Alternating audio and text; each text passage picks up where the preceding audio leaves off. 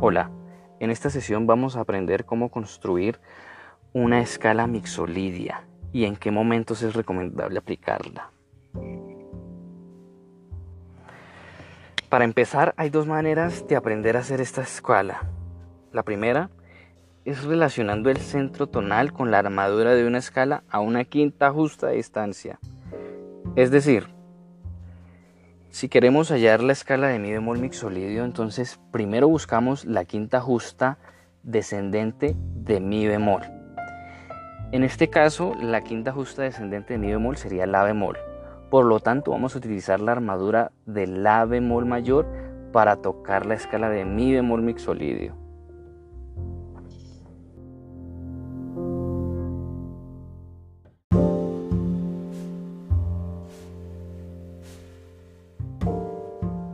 Mi bemol mixolidia es muy distinta de la bemol mayor, tanto teórica como sonoramente. Primero, ambas escalas comienzan en notas distintas. Segundo, que comiencen en notas distintas hace que la función tonal de los acordes de ambas escalas sea totalmente distinta. Escuchemos la escala de la bemol mayor.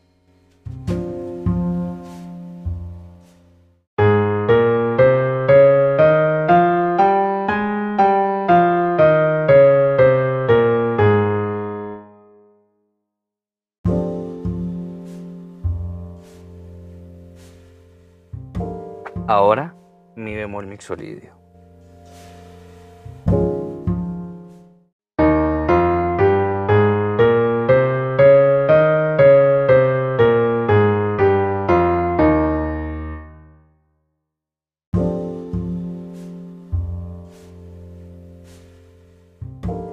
Otra manera de construir esta escala es por medio de la siguiente estructura, que tiene en cuenta la distancia que hay entre nota y nota.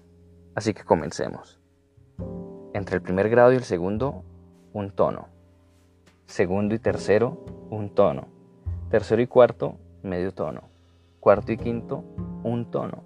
Quinto y sexto, un tono. Sexto y séptimo, medio tono. Séptimo y octava, un tono.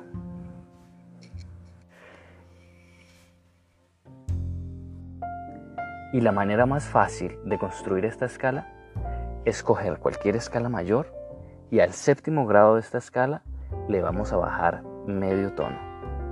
Y ahí tenemos una escala mixolidia.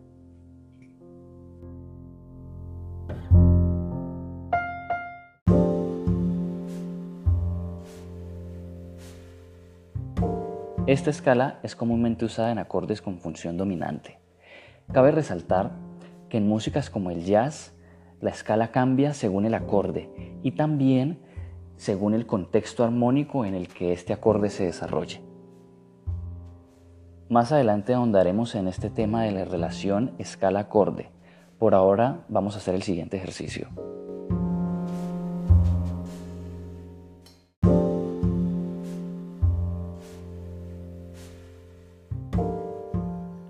Voy a tocar la escala de mi bemol mixolidio muy lentamente.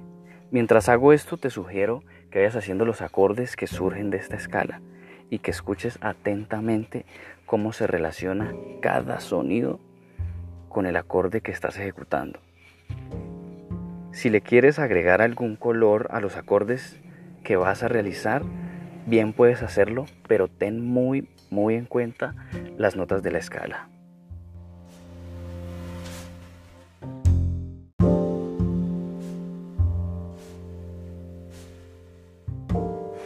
Es importante al improvisar en el jazz que la coordinación entre mente y muñeca sea lo más intuitiva y precisa posible.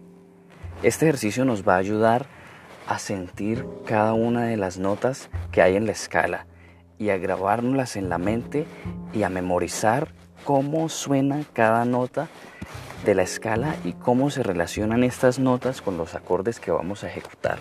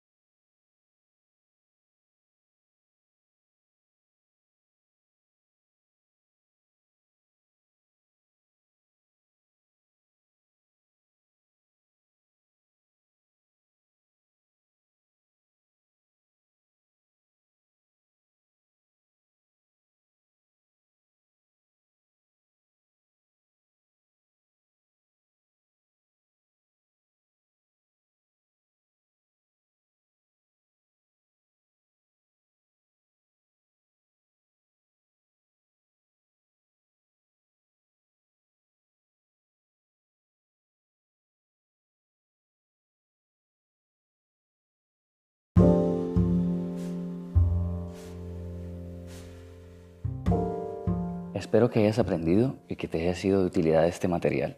Hasta la próxima.